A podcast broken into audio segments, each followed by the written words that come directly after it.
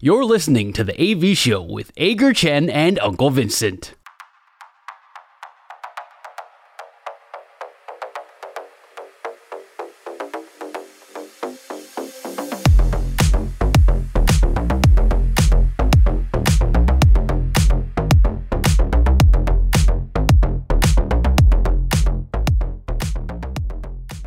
Anyway，我们来进入两好三坏板球术好了。两好三坏板球术是我们节目的最后一个单元，我们互相问对方问题，双方问题呃，对不起，双方答案相同的时候就是好球，双方问题呃答案不一样的时候就是坏球。三坏球呃三坏球，三好球或四坏球，比赛就会立刻结束。OK，但是如果进入两好三坏满球数的时候，下一个问题就会决定我们的午餐要谁付钱。所以今天两好三坏满球数，谁先问？剪刀石头布。你赢，好，我赢，那我先问，好，来吧，问吧。这次的经典赛，今天中华队是休兵日，请问你觉得中华队在接下来的三场比赛是几胜几败？你又讲了几败？我之前是几败，我这一次是几败？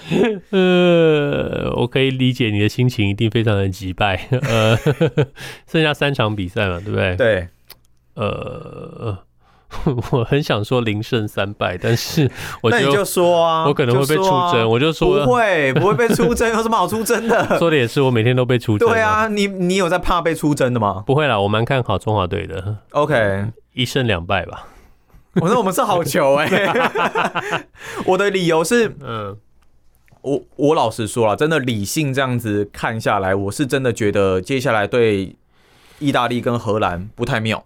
OK，那我会认为说到最后一场比赛，也许整个心情上可能也许有一个结果了，大致底定了，那会比较放松一些。也许古巴也是一样的状态，所以或许在最后一场比赛可以有拿到。一场胜利的一个机会，所以我也认为接下来会是一胜两败。那我们是一个好球，Okay. 但我当然希望这是一个翻案的结果。拜托，让我们成为反指标。拜托，最好是三连胜。OK，哈哈哈哈，最好是三连胜。哈哈哈哈，笑屁啊，换你啊。呃，我们中华队的下一个大型的国际比赛应该就是明年吧？明年十二强哦，确定是明年吗？应该是明年吧。OK，, okay 原本今年嘛，对，今年底，呃、我觉得就就就明年好了。好，OK，那反正就下个比赛就十二强就对了。OK，OK，OK。okay, okay, okay. 如果现在就要你决定十二强中华队的总教练，请问你会选择洪一中，还是今年中华职棒台湾大赛的总冠军队的总教练？不管是谁。祝总嘛，对不对？不管是谁，哦哦哦，今年台湾大赛总冠军的总教练，今年是二零二三。哦，OK OK OK OK，对对对。我刚刚突然预告了东西是不是？哦，没有没有没有，你是个统一失迷吗？没有没有没有没有没有，就不过一场经典赛，你就对林林月平总教练大失信心了吗？那那那嗯，我我的意思是说，你要你要我决定 接下来十二强的总教练嘛？是洪，因为是洪一中，还是今年二零二三年台湾大赛的总冠军队总教练？我不知道台湾大赛总冠军队总教练呃总冠军队总教练是谁，但我会选择洪一中总教练。OK，呃，我我认为，当然你要说没有受到最近的比赛影响，我觉得不太可能。但其实一直以来，我们也都会讲说。几场比赛的可能关键的调度或是战术的执行层面，洪一中总教练在这一方面，我认为确实是佼佼者，所以我应该会选择洪一中总教练。OK，如果你的选择，呃，如果你选的是洪一中总教练的话，今年中职总冠军的总教练很可能会是林月平，呃，林威柱，嗯，邱昌荣，或者是曾豪居，叶君璋。或者是叶军章，嗯，OK，嗯，当然也有可能是洪一中，哦，不会，他不会啊，不会，他的他是二军总教练，二军总冠军啊，可以，二军总冠军，OK，好，那所以就是洪一中，或者是刚刚提到这五位，你的答案是洪一中，嗯，我的答案是中职总冠军的总教练，OK，所以这是一个坏球，因为我觉得毕竟你还是需要一军的了解度，你要说洪一中过去也有也有足够的了解度，但是毕竟我觉得这批球员跟一军差不多啊。是啦，对啊，但是而且你要说对旅外了不了解，我觉得大家程度是差不多的。我觉得这一届的经典赛啊，你可以 argue 说你想要红，你应该要选择红一中，因为红一中一整年都当顾问，根本没有什么屁事可以做，所以当 当当经典那种，我觉得这是一个合理的一个论点。但是最后的选择是林月平，哇，不是最后之前的选择就是林月平。其实我觉得选丙总没有什么错，我我我不觉得有任何错，对，因为是信任他的一个问题。即使以结果论来说，我还是不觉得有什么错。嗯，就是就算发生了这个状况。但今年的今年的总教练确实就是丙总，我们也相信他。对，那明呃，今年中职总冠军呢，就算是郑好居，就算是邱昌荣，我我也都支持他们担任中华队的总教练，呃，给中华队一个不一样的面貌。所以，我们这一球是一个坏球。下一题是你的第二题，一好一坏。好，呃，当然这一期经典赛才刚开始，过去呢有几届的国际赛，我觉得中华队都带给大家还蛮多的一些感动。哦，例如说像是一五年的十二强，一九年十二强，一五年的十二强，还有一三年的经典赛。我的记忆力可能回不到那么之前。不会，不会，不会，你连小小郭两千零二年那个都记得，我相信你。还有两千零八年八强三要抢北京奥运资格的那一场比赛。嗯，这四个选择，你觉得哪一个、哪一届、哪一次的中华队是最让你感动的，让你印象最深刻的？呃，对不起，再来一次。一九年的十二强，张毅跟江少庆、哦啊、跟林志胜的全垒打。一五年的十二强，林志胜的全垒打，还有两千呃一三年的经典赛有王建民的那一届的经典赛。那另外还有两千零八年年轻小将，那时候可能还有像呃林哲轩啦、高国辉啦，他们那个时候的八抢三。哦，还有无敌铁金刚叶军章嘛，那时候面对加拿大，加拿大，嗯，哪一次中华队让你印象最深刻，让你最感动的？呃印象印象最深刻、最感动，对我来说，呃，永远都会是一三年的中华队。OK OK，呃，经典赛中华队，哦、呃，那届呃是我们最接近四强的一次，我们距离四强只有一个好球。嗯，所以呃，那是最那那一届是充满了充满了热血，充满了我相信台湾球迷都是一样，充满热血，充满了嗯、感动，也充满了遗憾的一届。呃，单以那届的比赛到现在都还让日本队印象深刻，然后一定的程度来说，也是对呃王建民在中华队生涯的一个很好的一个总结，所以那是一个我印象非常深刻的一个中华队。对我来说，我最感动的会是零八年要抢八强赛那一次的中华队，因为那一次当然也是在，虽然说我觉得每一届中华队都不太被看好。大家都希望自己成为反指标了，但是那一届的中华队，当然我觉得，因为刚好也是微服，应该说那时候也是到换血的一个程度，然后有像林哲轩这一批年轻的选手进来，所以一样也都不是在被看好的一个状态。然后那一届比赛基本上在整个肉搏战又非常多，例如像是对加拿大那一场比赛，然后还有甚至像最后面对澳洲阿福杨建福在再度的燃烧自己的那一次，我真的是。在那一次比赛，真的是有流下眼泪了，所以对我来说，我真的印象非常非常深刻。那是我最感动的一次中华队。虽然他们的阵容并不豪华，但是我觉得那个拼劲是每一届中华队都很有拼劲。但是那一届真的让我最深刻了。我们这是也是一颗坏球嘛？诶，那我们现在是变成一好两坏。坏，OK，好，这一球换我投注哦。嗯，在现场看比赛的时候，国际大赛就像经典赛这样一个比赛，如果你曾经呃，如果你昨天晚上有去中华队对巴拿马的这场比赛，OK，我的问题是，当你在看比赛的时候，有两件事情发生，都让我们很头痛。第一个是前面的人一直站起来，害你看不到；第二个是旁边的人一直要进出、进出、进出、进出，害你看不到，看不到，看不到，不啊、看不到比赛，不会啊，进出他出了就过了，对，但是他会一直进出，哦、一直进出，会会会会干扰到你看比赛嘛、嗯、？OK，我们讲看干扰好了。如果你可以手指一弹，让这种人从此消失，你会让哪一个消失？你会让一直站在你前面、一直站起来的那一排人消失，还是让在你旁边，然后一直跟你说不好意思借过一下要去走道上的那个人消失？我会让那个一直站起来让我看不到的那个人消失。我觉得他也是在站站几点的啦。我知道有很多状况，可能他 他需要跳舞啦，所以可能要一直站在你前面，然后一直。一直挡着你的视线，因为我觉得他那个是持续性的，嗯，但是要进进出出，我觉得算是每一局都进出哦。OK，那至少还是一种间歇。那我会跟他说，要不要干脆我跟你换位置？呃，对啊，那那那你没办法换啊，你也是卡在中间。就有一些，比方说他一直要去左边嘛，那我就跟他对调一下，啊，然后就就这样让他去去反别人，然后大家一直去右边这样。就我会觉得我好像有多一些选择，所以我会让一直站起来的那个人消失。OK，嗯。OK，那这球是一个坏球，我会一直让那个一直进出的人消失。你昨天有遇到是不是？我没有，oh, 但是我是说，一般来说，我会让一直一一直进出那个人消失哦，因为是一好三坏。对，这是一好三坏，嗯，因为呢，我前面人站一直站起来的话，我就站起来啊，那。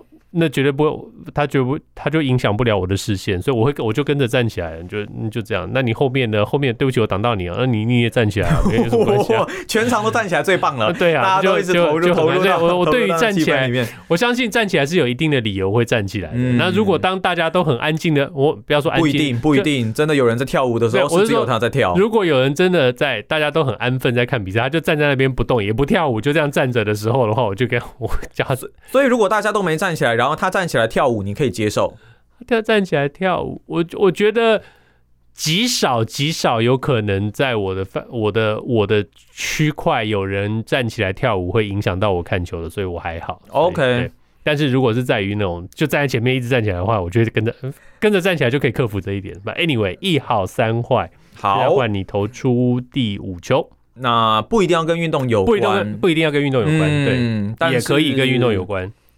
但是这个应该是跟运动有关啦，是算是今天早上我看到的一个新闻哦，就是克罗埃西亚的足球明星 Modric，OK，当然他跟皇马目前看起来是不会再续约了，应该不太容易，因为皇马想要他退出国家队，但是他说了一句话，他说克罗埃西亚需要我，所以我不可能会退出国家队，那代表着他不会。很有可能不会跟皇马续约，当然后续怎么走还有可能要另外再看。开始有消息传出，他可能会加入到沙乌地阿拉伯联赛，可能会去跟 C 罗重逢之类的，这我们可能不管。但是我想问一下纹身大叔哦，如果你是一位职业球员，在面临到这样子的选择的时候，你会选，就是你会选择国家队，然后影响到自己的职业生涯，还是以继续留在最顶尖的职业队为主？呃，所以你的问题是说，我会选择当杨建福跟林恩宇，还是我会选择当陈伟英喽？大概是大概是这个问题吗？类似类似，嗯，嗯，OK，我会说，这是一个，这是一个，这好像也是挖坑哎，对不对？这是个，这是这这是一个非常非常非常难的心灵考验。对了，对，但是但是嗯。我想我会以职业生涯为重，OK，但是但是以以我们刚刚提到这几个状况哦，嗯，他们都算是讲真的啦。他们现在如果从现在开始再也再也不打职业赛的话，他们还是一样生活，他们已经生活无忧了，一一辈子生活无忧了。嗯，所以在这样的一个情况，也许我们会对他们比较有一些质疑的空间，说你为什么不不？如果他们不选择国家队的话，可能会有一些质疑的空间，就像。我们会质疑说，当年我们会质疑陈伟英为什么不来打中华队？OK，或者我们会质疑说，呃，这次黄伟杰可能比较少啊。那张玉成你为什么不回来打中华队？OK，那他他就回来了。所以 一个很长很长的思考，让我觉得说，我会以我的职业生涯为重。呃，对不起，对不起国家队。我觉得我答案跟你一样。所以我们变成两好三坏，因为呃，我我我认为啦，OK，我认为 Modric 这样子的选择，虽然说并没有去了解克罗埃西亚那边的球迷的风土民情，嗯，但是我是认为说，我我知道足球迷也都很激动，但我认为选择国家队是要建立在球迷具有理性。可以理解你的决定，可以去尊重每一种决定的一个基础之下，当然是一定都是会有骂声。可是我认为，以台湾这一边的状况来说，比较多，我觉得算是很多，可能并没有那么理性看待事情的球迷，所以我会做出对我自己来说最好的选择。如果职业队这一边有更棒的一个选择的话，我也会选择这一边。我觉得单纯以台湾的情况来讲，就是说我爱国。我得到了什么？这个枷锁太沉重但是你没有得到太多。你看看这些选手，我们提到的林林恩宇，我们提到杨建福，还有曾松伟，呃，为中华队燃烧的这些选手太多太多。陈庸基，OK，最后的下场是什么？我相信大家都很明确的知道。嗯、呃，你说我觉得越讲越沉重了，但反正总而言之就是一个好球。嗯、我们都觉得在这个时候，我完全可以理解。OK，我完全支持选手努力的去赚自己该赚的钱，追求自己的职业生涯。对，嗯、因为这些打嘴炮的人，没有人会付你一分钱帮你养小孩，帮你买帮你买奶粉。OK，所以 Anyway 就这样。呃，两好三坏，两好三坏，两好三坏。我们现在进入两好三坏满球数。同样的，又有一顿午餐摆在我们的面前哦。那个，因为是我投球，所以投出来，如果答案相同是好球的话，就是三振出局，那就是我赢。如果答案不一样的话，就是四坏保送，就是阿戴赢。所以我的这个问题很简单，呃，而且是阿戴最喜欢的交通题哦。来来来来来来来来来，我们开车的时候会碰到两种人，我都觉得很讨厌，而且我都希望他们撞车撞死。一种是在塞车状况的时候，嗯，一定要从你前面插队插进来的那台车，很讨厌，硬挤，不管怎么挤，就是要挤进来。就方向灯一打，一副就他一定要进来的样子。对，嗯，然后是在那种大家都已经缓速前进，还硬要挤，然后的那种车。OK，另外一种车是。不管塞不塞车，甚至可能大家都非常非常的顺畅，也非常非常开放，但是他非要紧贴在你背后的那台车，嗯哼，OK，而且你没有占据超车道、内向车道，你不是在内向车道龟速，你也没有任何的龟速，你就是以你正常的速度在行驶在高速，在任何路路线上，平面道路、高速公路上，但是它就紧贴在你后面，紧贴着，紧贴着，呃。他也他也不是一直跟踪，他就是要你让开就对了。就是插队者跟紧贴者希望谁消失？不对啊，不然嘞，希望谁撞死？好，紧贴者、插队者跟紧贴者嘛，对，希望谁从桥上翻下去摔死？好，OK，OK，、okay, 就是这么黑暗的一点。嗯，okay, 好，所以呃，插队跟紧贴，嗯，OK，三二一。紧贴，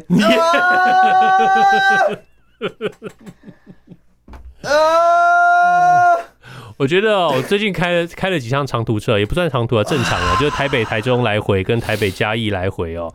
呃，我在高速公路上碰到很很多次，有的时候有的时候不是我，有的时候是看到他，我我看到一个非常夸张的，有一台十八轮的大型的货柜车。呃，我知道前面这台小车，而且是那种很小车，像 March 那种小车，它开的速度以高速公路来说，真的不是快。OK，它可能就开个九十，甚至不不到一百。这台十八轮的大卡车紧贴在这台 March 的后面，你知道吗？他就知道他让啊，他紧贴紧贴，而且是在中间道，还不是在那个最内线道。可是他也不能去内线啊，十八轮不行啊。对，但是但是你。你的意思是说，他可以到第三道去超嘛？或者或者顺畅的，是不是？对，或者你.对，或者说你在赶什么呢？我知道很多大哥哦，他们有那个时间。对，但我我必须要先说，很多大车的司机都很有品，嗯，他们也都是稳稳的遵守着交通规则。但是真的也看过不少一些大哥，真的比较急躁一点点，那会拼命的逼车，对，逼到好像你你真的只要前面车一刹。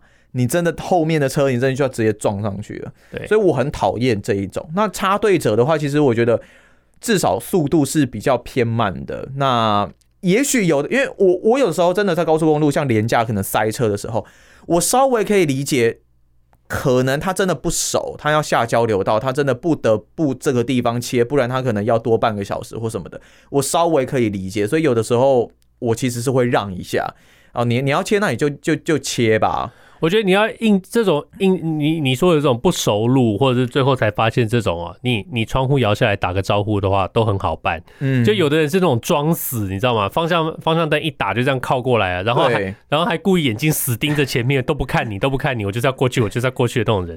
然后还有另外一个，我们刚刚讲到那个 March 这件事情哦，大家拜托拜托，不管你的车速怎么样，如果你是小车。你千万不要见缝就钻到卡车的前面去，因为他们真的刹不住。我觉得不管什么车，你千万不要开在大车的前面，或甚至是左右，我觉得都不要了。你不要去硬插大车，因为他们刹不住，你真的会死。嗯、OK，你真的会死。嗯、OK，Anyway，我们两个答案都是希望紧贴的，拜拜。好，再谢你一顿。耶，yeah, 我们就重新开始计数了，又是一比零。OK OK，以上就是今天的哇，以上就是这个星期的 AV 秀。今天是三月九号，星期四。希望大家这个星期比上个星期更好。如果你喜欢我们的节目，Apple Podcast、Google Podcast 跟 Spotify 上赶快订阅起来。我们在 Facebook 上面也有粉丝页，帮拜托拜托帮我们分享出去。谢谢大家，我们下个星期见。拜拜。